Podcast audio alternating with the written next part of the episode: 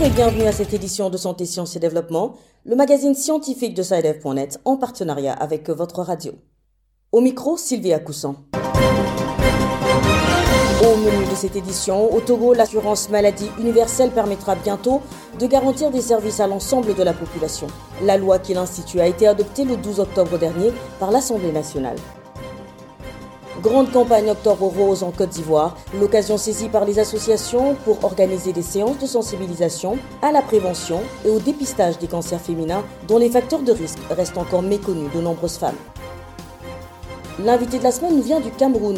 Marthe Wandou a obtenu cette année le prix Right Livelihood Award ou le prix Nobel alternatif. Ce prix récompense les personnes ou associations qui œuvrent pour des solutions pratiques aux défis liés à l'environnement, les droits de l'homme, la santé ou encore l'éducation. Qu'est-ce que le cholestérol? Comment peut-on l'éviter? C'est une question dont vous aurez la réponse dans la rubrique Kesako. Et puis l'agenda scientifique de la semaine, ce sera comme d'habitude en fin d'édition.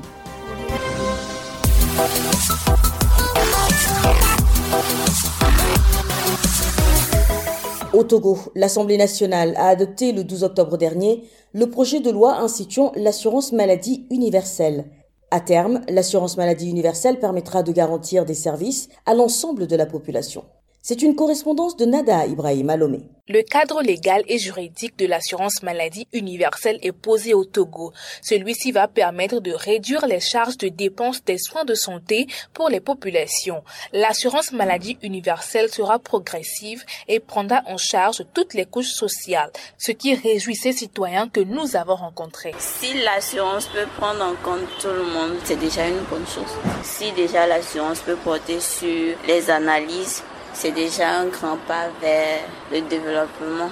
C'est une bonne initiative déjà. Ça va permettre à tout le monde d'avoir accès aux soins. Par manque de moyens, les gens ne vont pas à l'hôpital. Ça va leur permettre d'aller à l'hôpital. Ça peut réduire le taux de mortalité. Le Togo a à son actif plusieurs expériences en matière d'assurance maladie. Mamesile Agba Assi, ministre délégué chargé de l'accès universel aux soins, rassure qu'il s'agira d'inclure les exclus dans la couverture pour tous. Une majorité de la population est confrontée au paiement direct de leurs dépenses de santé et sont ainsi exposés au risque d'exclusion. L'assurance maladie universelle est la garantie donnée à chacun qu'en toutes circonstances et quelle que soit sa situation, il aura un accès à des soins de base et de qualité sur toute l'étendue du territoire pour lui et ses ayants droit. L'Agence nationale d'assurance maladie sociale sera créée et aura pour vocation d'assurer la gouvernance et la régulation du système de maladie universelle.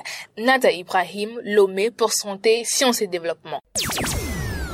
En Côte d'Ivoire, la lutte contre les cancers bat son plein. À l'occasion de la grande campagne Octobre Rose, des associations organisent des séances de sensibilisation à la prévention et au dépistage des cancers. Il faut dire qu'à ce jour, les facteurs de risque des cancers féminins restent méconnus. Les précisions à Abidjan d'Issiaka Nguesson. Le coordonnateur national de lutte contre le cancer, professeur Innocent Adoubi, a indiqué que la Côte d'Ivoire a enregistré 3306 cas de femmes victimes du cancer du sein et 1785 décès en 2020. La maladie progresse et se dresse désormais comme une menace pour les Ivoiriennes de toutes catégories sociales, mais bien plus pour celles du secteur informel, des quartiers populaires et autres zones rurales. Quelques avis recueillis par Saïdef.net. Je sais pas très grande chose de la maladie du cancer du sein, mais je sais que elle n'est pas bonne, elle est dangereuse et qu'elle tue beaucoup les femmes. Concernant le cancer du sein, je sais pas grande chose, c'est que c'est une maladie très dangereuse. C'est pour lutter contre cette maladie que l'ONG Ecomédia Médecins sans cancer s'est assigné pour mission de mener la sensibilisation. Sa présidente Léa Muriel Guigui en parle. En Côte d'Ivoire, on a fait le constat que les femmes mouraient plutôt par ignorance, alors que le cancer du sein est le cancer le plus, euh, c'est vrai, le plus mortel chez la femme, mais qu'on guérit facilement quand cette maladie est détectée très tôt, quand le diagnostic est précoce. Selon le professeur Judith Didi Kouko, directrice du Centre national d'oncologie et de radiothérapie à la Ouattara, le cancer du sein peut désormais se traiter entièrement en Côte d'Ivoire. Ouvert en 2018, le CNRO a reçu 5589 patients, dont 1076 malades de cancer du sein. Professeur Koukou assure que le plateau technique de son centre répond aux normes internationales. Selon le ministre de la Santé, Pierre Demba, le gouvernement ivoirien a investi 20 milliards francs CFA pour rendre accessible certains protocoles thérapeutiques. 809 patients indigents ont débuté leur traitement avec l'assistance de l'État. Prochaine étape, mettre gratuitement des médicaments innovants et extrêmement chers à la disposition des malades. En attendant, la sensibilisation ne devrait pas être relâchée. Ici à Kanguessan, Abidjan, santé, sciences et développement. Notre invitée cette semaine est la Camerounaise Martou Andou. Elle a fondé en 1998 une association qui œuvre en faveur de l'amélioration des conditions des femmes et des jeunes filles dans la région de l'extrême nord du Cameroun. Son engagement lui a valu cette année le prix Right Livelihood Award ou le prix Nobel alternatif. Ce prix récompense les personnes ou associations qui travaillent et recherchent des solutions pratiques aux défis liés à l'environnement, les droits de l'homme, la santé ou encore l'éducation. Martouandou répond aux questions de notre correspondante à Yaoundé, Béatrice Kazé.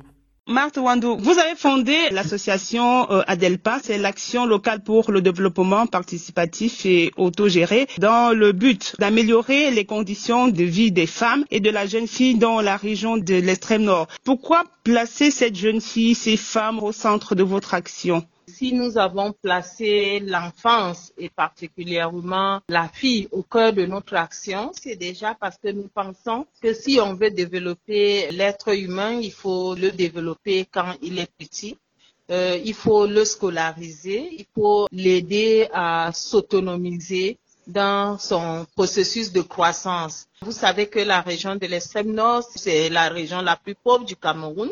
Mhm. Mais aussi, c'est une région où le taux de scolarisation est le plus bas déjà, mais quand on prend encore les filles, c'est encore très bas. Donc, c'est nécessaire que nous puissions travailler sur ces questions dont les femmes et les filles ne devraient pas souffrir du déni du respect de leurs droits ou de l'accès à l'éducation juste du fait qu'elles aient euh, ces sexes féminins. Depuis votre déploiement sur euh, le, le terrain, est-ce que vous avez constaté des évolutions, des changements? De plus en plus, les parents envoient leurs filles à l'école. De plus en plus, les filles vont à l'école, mais aussi euh, de plus en plus, les femmes, euh, elles peuvent euh, s'exprimer. L'une des difficultés également, c'est l'accès aux soins de santé. Est-ce que vous pensez que avec votre action, vos contributions, l'accès aux soins de santé est de plus en plus facile pour euh, ces femmes, pour ces jeunes filles? Nous avons eu à, être impliqués comme acteurs de la mise en œuvre du projet qui a travaillé sur euh, la santé mentale euh, infantile et, et postnatale.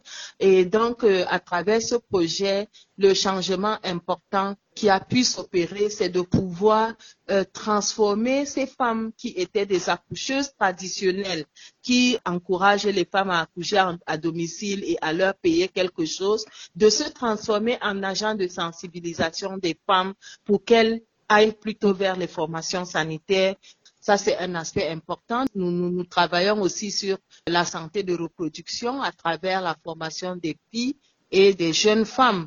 C'était la Camerounaise Martou Andou, lauréate du prix Right Livelihood Award ou prix Nobel alternatif. Elle était interviewée par Béatrice Cazé.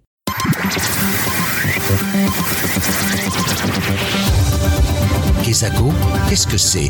Vos questions à la rédaction, les réponses de nos experts. C'est du Sénégal que nous vient la question de cette semaine. Je vous propose de l'écouter. Bonjour Sidef, moi c'est Fatima, sénégalaise résidente à Dakar. Et ma préoccupation est la suivante. C'est quoi le cholestérol et euh, comment faire pour euh, l'éviter? Rendons-nous tout de suite à Dakar où nous attend notre correspondant Didier Lando. Bonjour Didier. Oui, bonjour Sylvie et bonjour à tous nos auditeurs. Vous êtes notre correspondant au Sénégal et vous vous êtes rapproché d'un spécialiste pour obtenir des réponses à la préoccupation de notre auditrice. Alors, pour répondre à la question de Fatima Khan, nous avons contacté Madame Gladys Vivien. Elle est diététicienne nutritionniste exerçant en clientèle privée à Dakar. Alors, le cholestérol, c'est une molécule qui joue un rôle clé au niveau de notre métabolisme. Elle intervient notamment euh, au niveau de la structure de, des membranes de nos cellules. Elle est aussi le précurseur d'hormones stéroïdiennes comme le cortisol, la progestérone ou encore les oestrogènes. Elle joue aussi un rôle au niveau de la vitamine D qui est synthétisée à partir d'un dérivé du cholestérol. Et elle joue encore de nombreux rôles. Donc le cholestérol est vraiment très important à notre bonne santé. Est-ce seulement l'alimentation qui nous apporte le cholestérol ou l'organisme en fabrique lui-même? 70% de, notre cholestérol sanguin est fabriqué par le foie. seul 30% est amené par l'alimentation. Effectivement, il y a certains aliments qui sont plus riches en cholestérol et c'est aussi notre consommation de graisse saturée, si elle est excessive, qui va peut-être influencer notre taux de cholestérol sanguin. Les graisses saturées, on les retrouve dans les viandes, toute la famille des viandes. Plus la viande est grasse, plus elle sera riche en graisses saturées. Par exemple, la charcuterie est très riche en graisses saturées. On a 30% de graisses saturées en moyenne. Ou euh, encore des viandes grasses comme le mouton, l'agneau, le porc, même certains morceaux de bœuf sont riches en graisses saturées. Le beurre, la crème fraîche sont également des matières grasses riches en graisses saturées. Les graisses végétales, par contre, sont moins riches en graisses saturées, excepté certaines comme l'huile de palme ou encore l'huile de coco. Ceci dit, quelle alimentation il faut alors adopter pour réduire son cholestérol? Alors, c'est pas parce que certaines viandes contiennent une plus grande quantité de, de graisses saturées ou de cholestérol qu'on va ne plus en manger. C'est vraiment une question de fréquence et de quantité.